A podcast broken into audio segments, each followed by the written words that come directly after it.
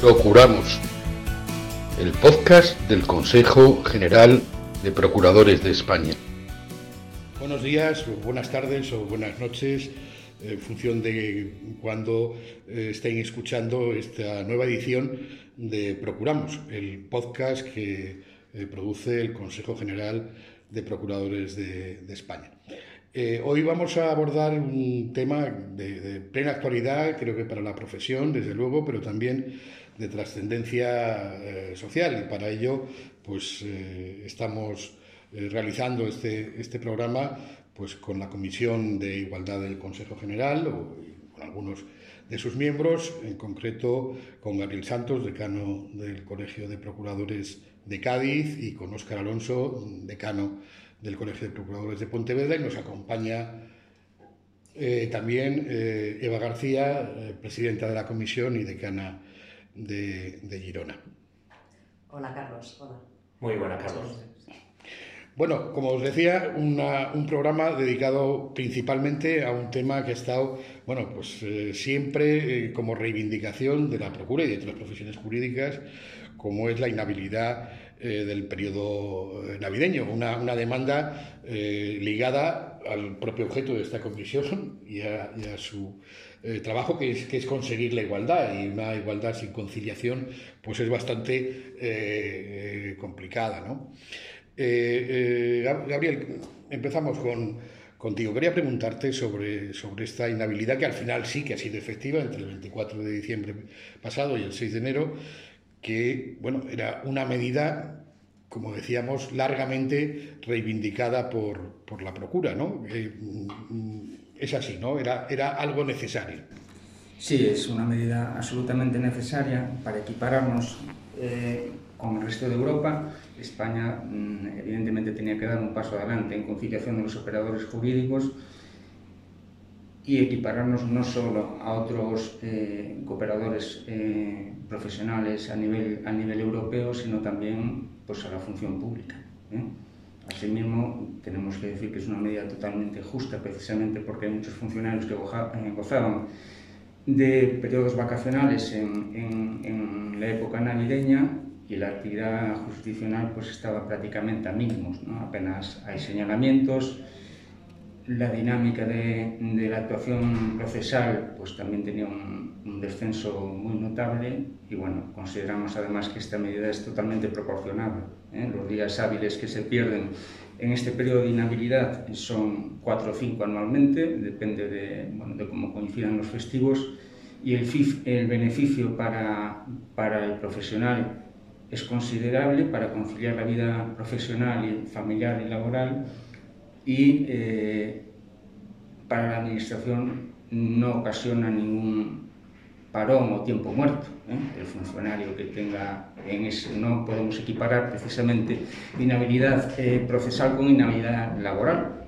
que evidentemente tenga que estar en su puesto de trabajo, tendrá que seguir haciendo sus funciones en su puesto de trabajo y despachando los asuntos que tenga que despachar. Y eh, para conseguir esto que al final, bueno, que casi fue eh, eh, sonando la campana, ¿no? en, el último, en el último momento, ¿qué, gestiones realizó la Comisión de Igualdad del, Consejo para, para poder llegar a, haber conseguido esta, esta inhabilidad del periodo navideño? Bueno, desde la Comisión de Igualdad, evidentemente, se empezó pues, por abordar la negociación y el contacto con, con, los otros cooperadores jurídicos que están en una situación, que trabajan en el entorno de Administración de Justicia, como son la abogacía y los graduados sociales, eh, se creó una comisión mixta entre, estos, eh, tres, eh, entre estas tres profesiones y el Ministerio de Justicia, en la que se empezó a trabajar en la reforma legislativa, la redacción del articulado que al final se insertó en, en, la, en, la, ley de eficiencia procesal y que al final pues bueno, tuvo que ser aprobado mediante la ley orgánica 14-2022 en, en, esta particular, ¿eh? en esta cuestión particular de la inhabilidad de, del mes de, de, de periodo navideño y bueno, tuvimos eh, pues una, una, en el gabinete del, del, ministro Juan Carlos Campos tuvimos un gran apoyo ¿eh? Tanto a través de, de, de Borja, que era el director general de justicia, como especialmente de Lourdes Menéndez. Y bueno, fue determinante eh, mostrarle cuál era la situación del derecho comparado europeo y avanzar en esta materia que es fundamental. Como ya estamos hablando de algo que ha sucedido, porque en otras ocasiones hablábamos de la inhabilidad como, como algo necesario, pero que, que bueno, no, no, había todavía eh, desplegado sus efectos. Ya, ya tenemos una experiencia, eh, lo, eh, se, ha, se, ha, realizado efectivamente, se ha aplicado efectivamente esa inhabilidad vosotros que estáis en, contacto directo con los profesionales, con los procuradores en este caso, que, que, hacen su trabajo profesional día a día y que ya han disfrutado de esta, de esta inhabilidad del periodo navideño, ¿cómo creéis que lo han recibido? ¿Qué significa? ¿Qué, qué, qué les ha aportado? ¿Qué, qué, qué ha supuesto eh, poder bueno, eh, en la medida de lo posible, conciliar a través de, de, la inhabilidad lograda para el periodo navideño. Hombre, a mí lo que me transmite eh, los compañeros de profesión es que se ha conseguido un hito histórico. ¿eh?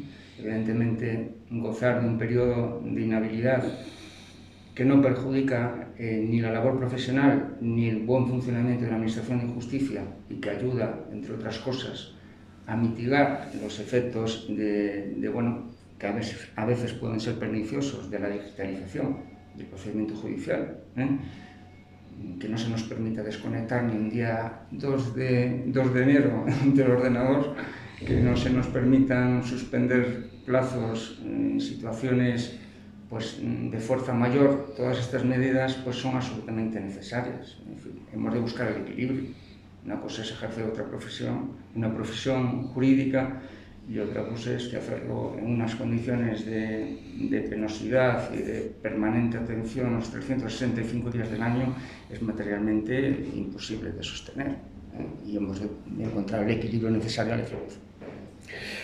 Decíamos que, que prácticamente eh, eh, se llegó por, los pelos, ¿no? En, el último eh, momento, incluso alguien el día anterior pues dudaba de que pudiera eh, llegar a, ser efectiva ¿no? esta, esta inhabilidad entre el 24 de diciembre y el 6 de enero. ¿no?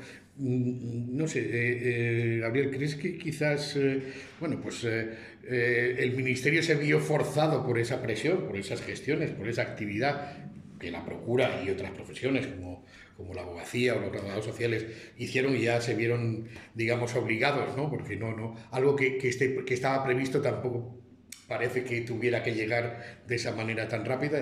No sé, ¿cómo lo ves?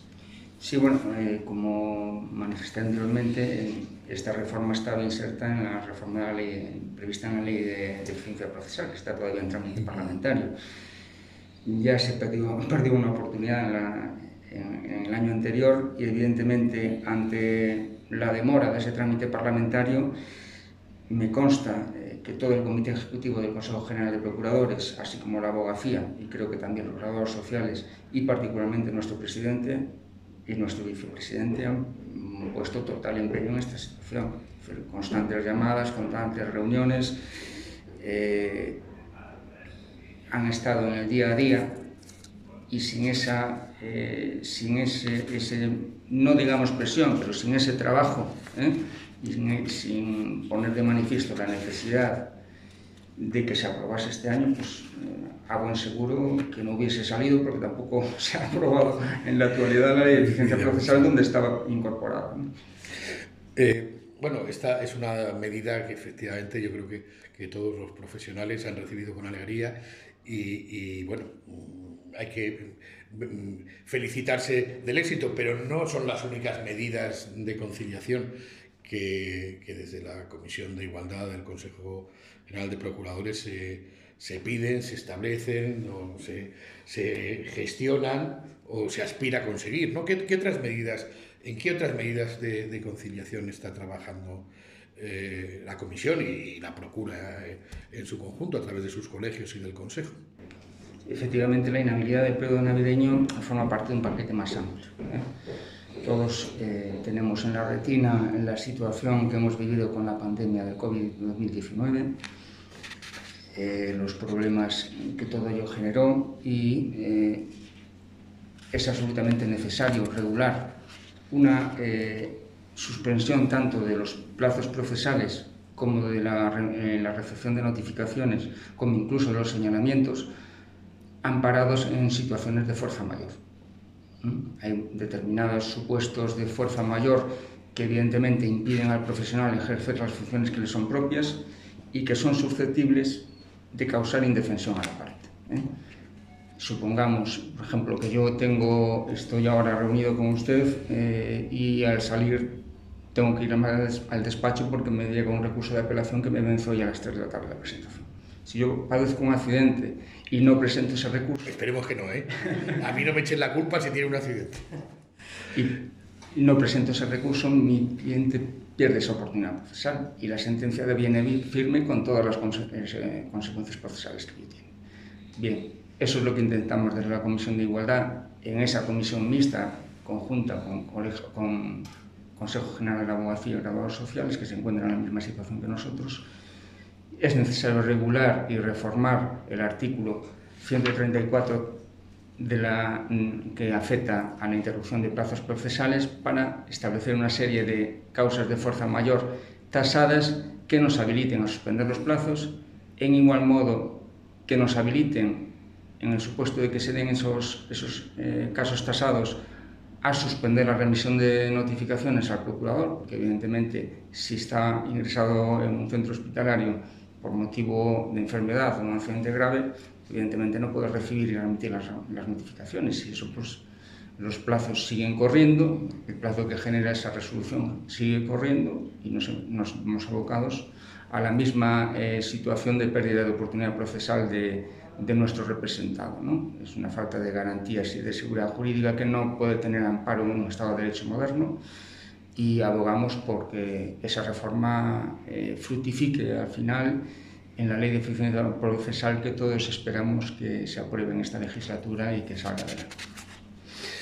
Eh, Óscar, vamos a darte la, la palabra en, en, esta edición de, de, Procuramos para que, siguiendo el hilo de lo que nos decía Gabriel eh, ahora para finalizar, eh, nos, nos, cuentes, bueno, pues cómo, cómo veis el, el momento este de eh, en el que se encuentra la ley de eficiencia procesal, que efectivamente creo que todos esperábamos que ya estuviera eh, vigente o ya hubiera sido aprobada, pero parece que los tiempos eh, de la política o del Parlamento no son los mismos que los, que los tiempos de, de, de, los ciudadanos y de los profesionales. ¿no? Eh, ¿Habéis contemplado también la posibilidad de que, bueno, en fin, yo, eh, nadie, nadie es adivino, pero bueno, efectivamente la política y más eh, bueno, al calor de la actualidad que todos conocemos en estos días, parece que, bueno, pues podría pasar, ¿no? Que, hubiera algún tipo de, incidencia que, impidiera que, que, no se aprobara esa. ¿Qué supondría, ¿Qué supondría que no se aprobara esa ley de eficiencia? Claro, pues, pues mira, en efecto, lo de, de todos, el gusto de todos sería que la ley estuviera aprobada ya. Pues como, como bien comentaba Gabriel, la, las causas de fuerza mayor están eh, absolutamente tasadas y los efectos eh, positivos que va a tener, en este caso profesionalmente hablando, para los procuradores de suspensión de señalamientos, suspensión de notificaciones y suspensión de plazo, pues, pues bueno, eh, está claro que hay un trabajo enorme por parte del Ministerio, de esta comisión, que, que, provocó que la redacción final de este artículo 134 pues, fuera todo un éxito. Claro, lo ideal sería que estuviera aprobada, pero lo cierto es que no lo está. Eh, sabemos que está ahí, continúa su trámite parlamentario, pero eh, bueno, no podemos obviar que, es posible que el paso del tiempo no juegue a nuestro favor, más bien juegue en contra. ¿no? A medida que nos vamos acercando al, al, periodo electoral, sabemos que la actividad legislativa disminuye y bueno, y luego la posibilidad de tener un cambio de gobierno que pudiera provocar que estas cuestiones fueran revisadas. Entonces, creo que tenemos que estar muy atentos y aprovechar la situación para que en el momento en el que veamos que este, nos encontremos en un punto de no, de no retorno, quizás ¿no? Eh, parlamentariamente hablando, pues in, instar al Ministerio para que incluya este paquete de medidas en una ley percha tal y como, y como, como ya hizo con la inhabilidad del mes de diciembre. Vamos a ponernos en positivo y tranquilizar también a, a todos los que nos estén oyendo y vamos a suponer que eh, bueno, la ley finalmente se se aprueba y se reforma. Si no, perdona Carlos que, que, intervenga, pero sí que vamos a ser muy contundentes. Es decir, la opción de la ley Percha que nos funcionó para conseguir la inhabilidad, desde luego la vamos a reivindicar con todas nuestras energías y fuerzas para que sí ocurra con el resto de medidas de conciliación que son mm, muy importantes para nuestro colectivo.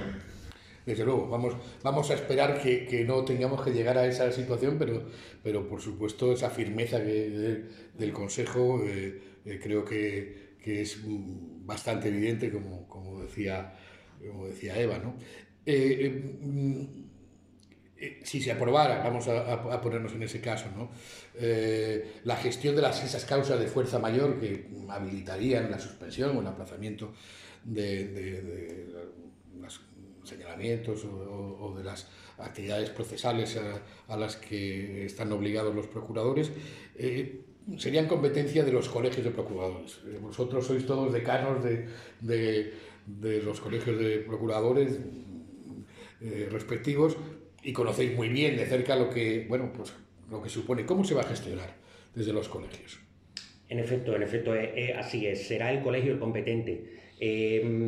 Yo creo, desde nuestro punto de vista, creo que es una de las cuestiones más novedosas y más importantes eh, que contiene la redacción del, futuro artículo 134, porque eh, no solo eh, es importante que existan esas causas de fuerza mayor tasadas, sino que además el control de las mismas salga de la esfera del control jurisdiccional en definitiva, de la aprobación por parte de un letrado de la Administración de Justicia, que ya sabemos lo que, lo que ello conlleva, retrasos en la respuesta, disparidad de criterios, en definitiva, inseguridad jurídica, y que en este caso sea el Colegio de Procuradores el que fiscaliza, controla, eh, da de alta al procurador en ese registro de procuradores de baja y eh, lo, y lo eh, excluye de ese registro en el momento en el que la causa de fuerza mayor ha desaparecido o se han consumido esos tres días. Con esto, además de crear un sistema que es mucho más seguro y mucho más objetivo, eh, que no da lugar a interpretaciones. Además, hemos conseguido eh, empoderar al colegio con una función jurisdiccional importantísima, ¿no? como es la de eh, posibilitar que, un profesional esté de baja durante tres días con suspensión de prácticamente todo su despacho. Seguro que muchos eh, procuradores que nos estén escuchando, mm, bueno, pues quieren saber un poco cómo, cómo va a ser esto en la práctica, ¿no? Cómo, cómo va a funcionar esto. ¿De qué manera eh, el colegio eh, va a poder acreditar o, documentar esas causas de fuerza mayor? ¿Qué, qué, en la práctica? ¿Qué es lo que va a tener que hacer el procurador? Que esperemos que a todo el mundo, todo el mundo goce de buena salud y no tenga que, que ni sufra ningún accidente ni, tenga que guardar reposo por ninguna enfermedad. Pero bueno, en ese caso, ¿qué es lo que debe hacer el procurador? Me imagino que en relación con el colegio. Claro, bueno, el, colegio, como te comentaba antes, tiene una facultad importantísima, pero lógicamente ello conlleva también una enorme responsabilidad. Aunque a pesar de que la ley es relativamente flexible en este sentido, pero uh, sí, que, sí que menciona que el colegio tendrá que acreditar que esa causa de fuerza mayor ha existido. Entonces, la, presuponemos que la situación normal será que el propio compañero, un familiar, eh, avisará al Colegio de Procuradores de que ha ocurrido una causa de fuerza mayor eh, para sí mismo o para otro compañero del colegio. El colegio activará el sistema, pero deberá esperar a que se le acredite documentalmente, siendo unas causas como son tan objetivas y tan numeradas eh, entendemos que todas son fácilmente documentables, o sea que no, no, debe existir ningún problema para ello. De hecho, además, será el propio colegio el que en cualquier momento, si el compañero lo necesitara en el seno de un procedimiento judicial, eh, podrá emitir un certificado que acreditará el comienzo y el final de, de esa baja de un compañero en concreto. Estábamos hablando, bueno, pues de ese incidente eh, ocasional, bueno, de esta, eh, que no, no, supere los tres días, pero bueno, lamentablemente puede haber algunas causas que, que obligan al, al, procurador, bueno, pues a, estar mm, de baja, utilicemos el término popular, durante más tiempo que esos, que esos tres días, ¿no? Eh, en este caso, ¿qué es lo que va a pasar? ¿Qué, qué, ¿Cómo va a actuar el colegio? Hmm. Claro, ¿no? El, el, el, el, sistema, el este paquete de medidas y el sistema creado eh, tiene una duración máxima de tres días. Era una de las condiciones también que, que nos proponía el Ministerio para poder otorgarnos toda esta serie de, de, medidas en caso de, de, fuerza mayor, que ese plazo por el que suspendiéramos eh, señalamientos, notificaciones o, plazos no fuera muy prolongado en el tiempo, porque entonces perjudicaría la buena marcha del proceso.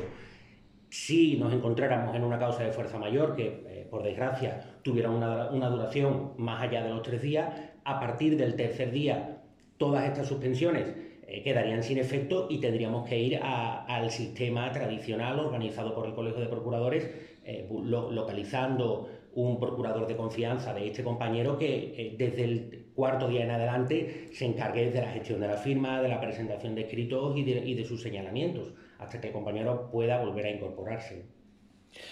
Y bueno, casi para, finalizar, eh, eh, me gustaría, Oscar, que, que, nos contaras también qué más estáis haciendo en la comisión sobre temas que también son de mucha actualidad.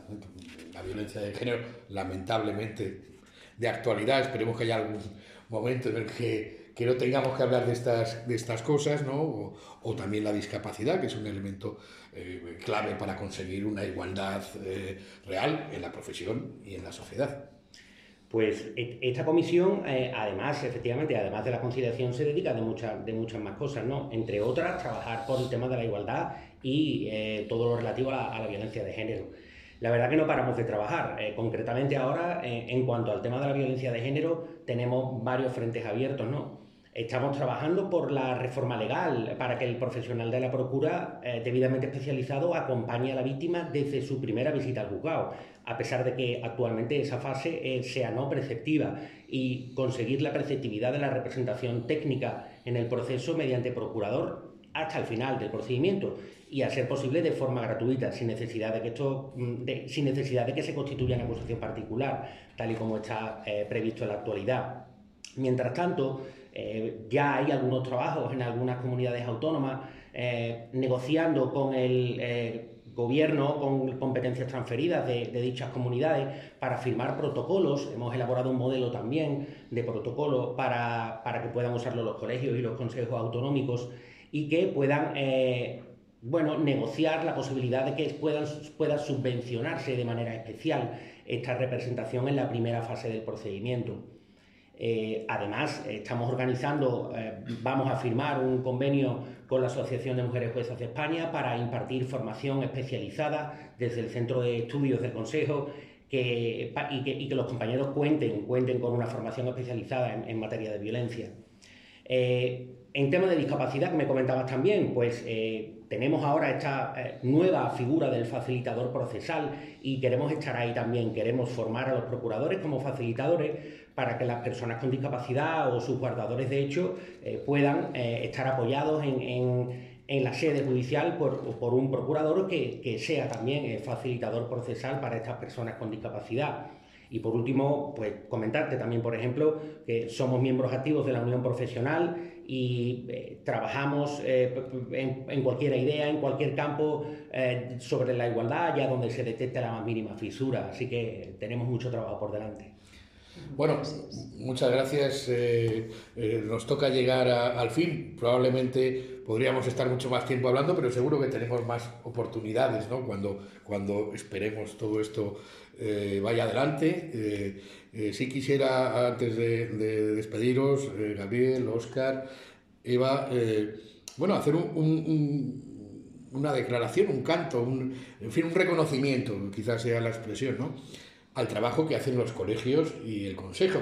Muchas veces vosotros lo sabéis por vuestra cercanía, vuestros compañeros, pues a veces la figura del colegio, bueno, de quien se ocupa de, dirigir la, la actividad colegial, pues a veces no está muy reconocida, eh, no, seamos eh, sinceros, ¿no? Dicen, bueno, ¿y para qué sirven? Pues miren, de momento sirven para que hayamos tenido inhabilidad en el, eh, periodo navideño, mm, van a servir para que los colegios puedan mm, atender esas, esas causas de, aplazamiento o de suspensión de, de, los actos procesales que ahora, que ahora no hay y sirven para muchas más cosas. Así que yo creo que, que debemos daros las gracias de todos, toda la profesión, por el trabajo que hacéis y, y, el tiempo que le dedicáis. ¿no? Eh, muchas veces pues, bueno, por, por, encima de, de, otras obligaciones personales o profesionales que, que tengáis todos. Gabriel Santos, Oscar Alonso, Eva García, muchas gracias Y a todos ustedes, pues les esperamos en la próxima edición de Procuradores. Estos son los podcasts del Consejo General de Procuradores de España. Síganos en nuestras redes sociales.